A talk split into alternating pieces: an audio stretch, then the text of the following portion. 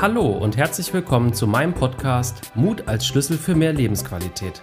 Mein Name ist Martin Fritzen und ich möchte euch inspirieren, wie mutige Taten und Entscheidungen euren beruflichen und persönlichen Werdegang beeinflussen können.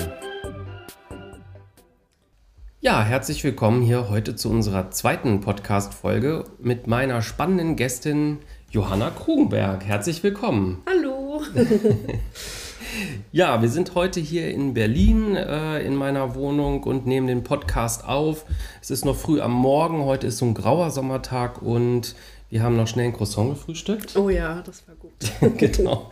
Und haben uns so ein bisschen gestärkt für das heutige Thema.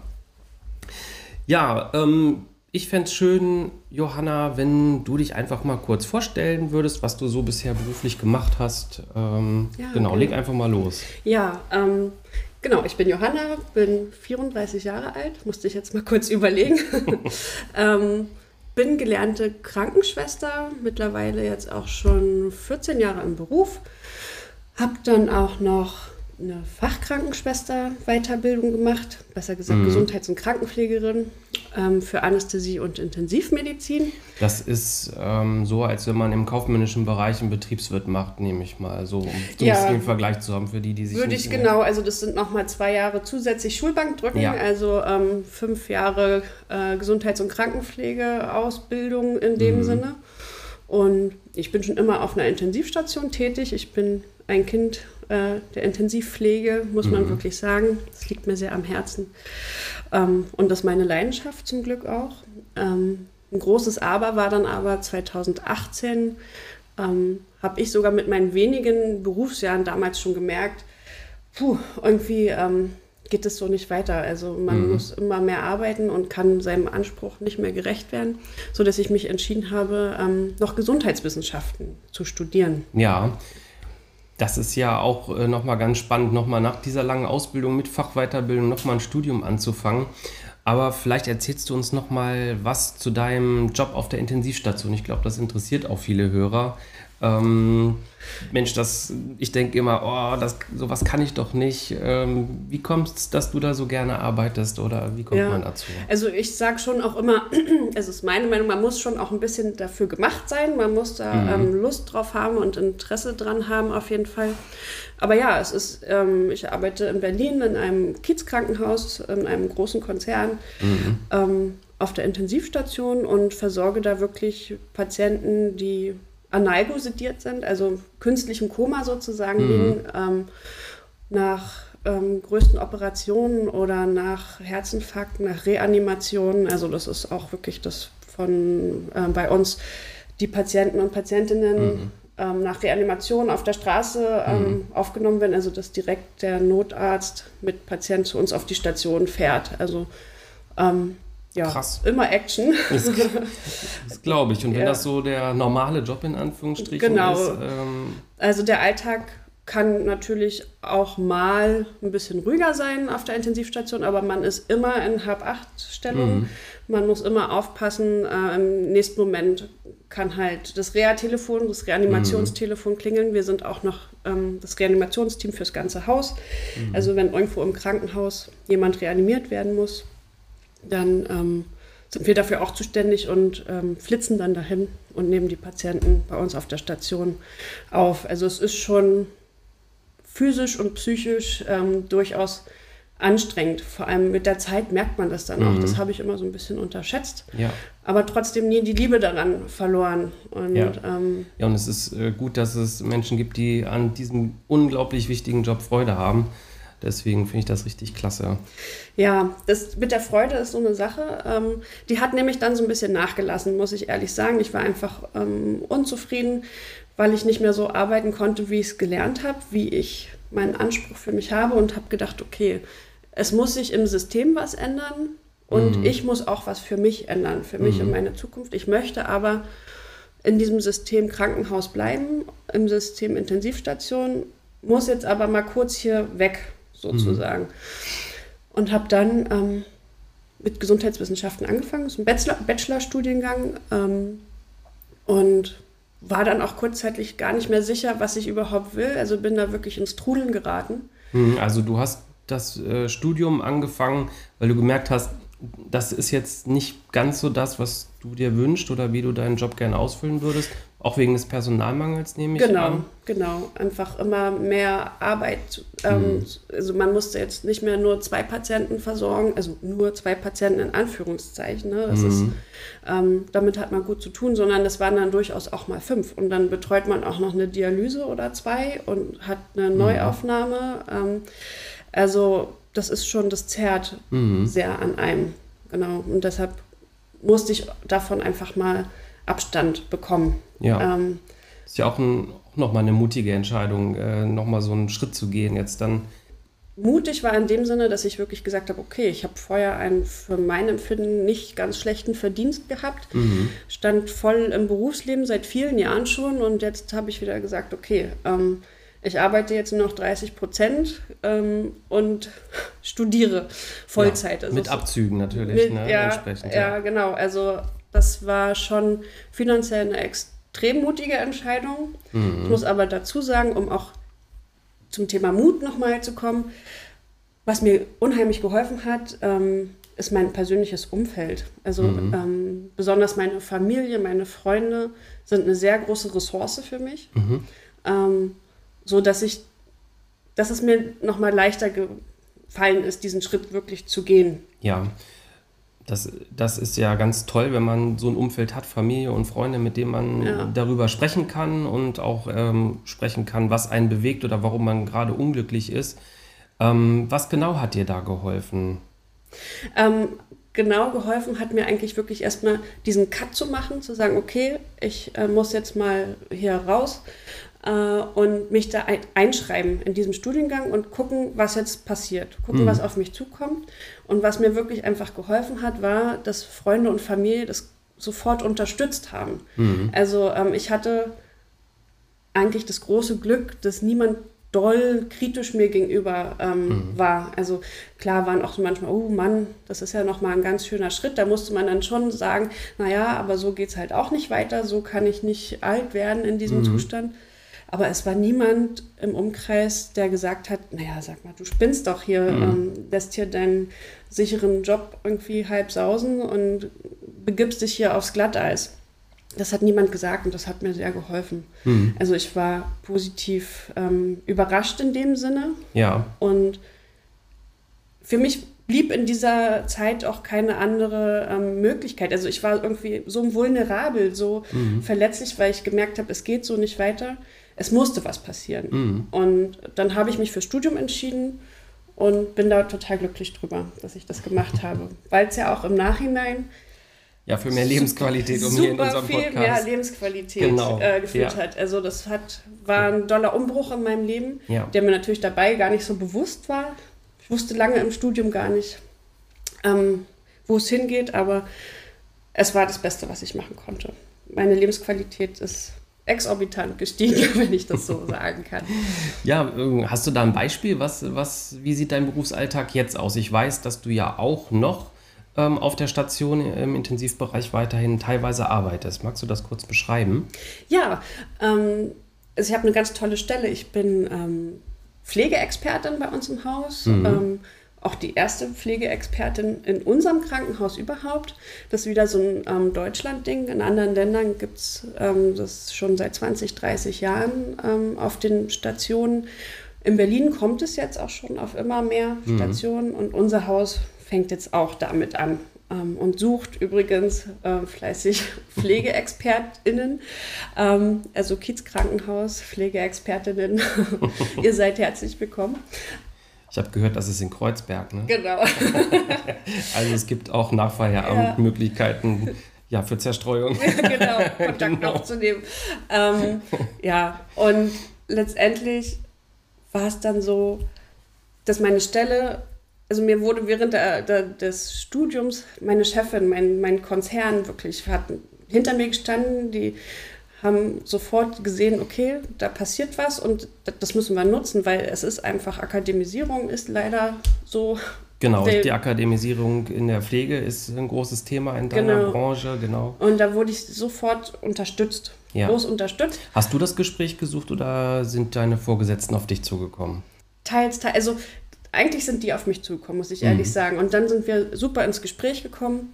Und jetzt merke ich auch gerade, dass wir abgeschweift sind. Ähm, meine jetzige Stelle als Pflegeexpertin ja. sieht nämlich so aus, dass ich ähm, Vollzeit äh, auf der Intensivstation arbeite. Davon die Hälfte meiner Arbeitszeit ganz normal in der Pflege am Krankenbett, also Patientinnenversorgung ähm, mache. Mhm was ich ja auch wirklich liebe und brauche. Ähm, und die andere Hälfte der Arbeitszeit ähm, wissenschaftliches Arbeiten mache, was ich studiert habe. Ich habe ja Gesundheitswissenschaften studiert. Also gucken, wie ist der neueste Stand in der Pflege und ähm, wie können wir das umsetzen, explizit auf unserer Station. Wie mhm. kann das umgesetzt werden? was muss geschult werden, was sind überhaupt Probleme, also mhm. auch so äh, in die Suche zu gehen, was muss verbessert werden. Und dann, ich mache die Stelle noch nicht so lange, dann geht es natürlich auch in die Evaluation, also herauszufinden, ob das auch was gebracht hat. Und diese Stelle anzunehmen als Pflegeexpertin war der beste Schritt, den ich machen konnte. Aber es war auch für mich, das war für mich das eigentlich Mutige, aus mhm. diesem Team heraus ähm, diese Stelle, also jetzt auf einmal Leuten, mit denen ich jahrelang zusammengearbeitet habe, zu sagen, naja, das müssten wir jetzt aber eigentlich so machen und das ist nicht ja. mehr up to date. Ja, wir hatten das im Vorgespräch, vielleicht nochmal so zur Einordnung. Ähm, du, du hattest gesagt, das ist die erste Stelle im Krankenhaus und ähm, ja, ist natürlich ein eingefahrenes System auch. Menschen, die ihre Abläufe kennen und auch ihre Vorgesetzten und Strukturen und plötzlich kommt jemand aus dem eigenen Team und übernimmt eine andere Rolle. Wie, wie ist das dir gelungen oder wie hast du das gemacht? Ja, ähm, also ich muss sagen, das war wirklich für mich eine große Hürde, wo ich lange überlegt habe, ob ich das kann, weil man natürlich auch so sich reflektiert und fragt, wie würde ich das denn finden, wenn jetzt mhm. auf einmal jemand aus dem Team kommt und ähm, sagt, ja, äh, ich habe jetzt hier studiert und jetzt sage ich dir mal, ähm, was hier ähm, der aktuelle Stand der Wissenschaft ist. Ähm, genau so hätte ich es halt nicht gewollt. Ja. Und bin viel in Gespräche gegangen, wieder meine Ressource, Freunde und Familie. Ähm, habe Gespräche gesucht und auch Strategien gesucht, ob ich das kann und wie ich es machen kann. Mhm. Ähm, das war für mich das Wichtigste und da war auch nicht nur Respekt, sondern auch ein bisschen Angst dabei vorher, ja. muss ich ganz ehrlich. Wo, wovor ja. hattest du genau Angst? Na, dass man nicht respektiert wird, mhm. dass man ähm, so von wegen, ja, jetzt hast du ja studiert und jetzt ähm, würdest du uns ja halt sagen, wie der Hase läuft. Und ich meine, niemand ist perfekt, ich mhm. auch nicht. Nie, und ähm, das kann ich auch immer nur wieder betonen. Ne? Das, davor hatte ich einfach die ja. Sorge, so, was, was willst du uns jetzt hier erzählen? Ja. So, ähm, ich habe doch viel mehr Berufserfahrung als du oder so. Und das ist ja auch so. Mhm. Aber ähm, ich habe ganz schnell gemerkt, die Leute sind offen und es sind ja auch, man gibt so Anreize. Ne? Man sagt, so und so macht man es. Ich habe das recherchiert, hier und hier ist die Quelle. Also ich kann es ja alles belegen. Mhm. Ich denke mir das ja nicht aus. Und das wird total gut angenommen. Ja. Und wirst du auch noch unterstützt äh, vom, von deiner Stationsleitung, von der Bereichsleitung oder ähm, von der Firma an sich da durch ein Coaching oder so? Ähm, ja, total. Also äh, es gibt natürlich einmal äh, noch eine Pflegeexperten-Vorgesetzte. Mhm. Das ist ein sehr angenehmes äh, Verhältnis. Das ist nur noch Glück dazu sozusagen, dass das sehr angenehm ist. Aber auch dort kriege ich immer noch mal Strategien an die Hand. So, mhm. wie kann man es machen, was so Anstöße, wenn man selbst noch nicht so Bescheid weiß. Und auch meine ähm, damalige Stationsleitung, jetzt Bereichsleitung, die ist einfach top. Das ist, wenn die nicht wäre, ähm, würde ich das nicht mit so viel Freude machen. Das ist genau. einfach so. Das habe ich auch immer so empfunden. Ne? Ja. Führungs-, eine Führungskraft ist was unglaublich Wichtiges äh, ja. für, die, für den eigenen Job und für den Spaß und ja. die Freude bei der Arbeit. Ja, genau. Und ähm, das war oder ist gegeben und das ist total viel wert und auch ähm, das Team, in dem ich arbeite, ist sehr, sehr offen. Ähm, und das ist super. Und das hat auch in dem Sinne meine Lebensqualität verbessert, dass ich jetzt Familie und Beruf auch noch besser vereinen kann. Genau. Einfach. Das ist ja nochmal unser letztes Thema, über das wir auch ja. sprechen wollten. Ne? Du bist ja auch Mutter noch zusätzlich zu Studium in der Vergangenheit und äh, Arbeit hast ja. du auch noch eine kleine Tochter. Magst du erzählen, wie das damit? Ja, das klappt ähm, erstaunlich läuft. gut. Es ist natürlich äh, anstrengend. Ich sage immer, wenn man ein Kind hat, ist alles äh, schöner, aber auch anstrengender. So ist es in der Tat. Ähm, genau, während des Studiums habe ich noch eine kleine Tochter bekommen. Aber es hat sich in dem Sinne wieder ausgezahlt. Ich bin ja jetzt nicht mehr 100% im Schichtdienst, sondern nur noch 50% im Schichtdienst. Mhm. Ähm, und das heißt, wenn ich diese, dieses wissenschaftliche Arbeiten mache, ähm, dann habe ich sozusagen Gleitzeit. Und das ist mhm. natürlich, dann kann ich die Kleine zur Kita bringen oder ähm, kann. Und danach dann arbeiten von genau, zu Hause aus. Genau, notfalls auch mal von zu Hause aus. Das ist jetzt erstmal nicht angesetzt, aber auch da ist mein Arbeitgeber total offen.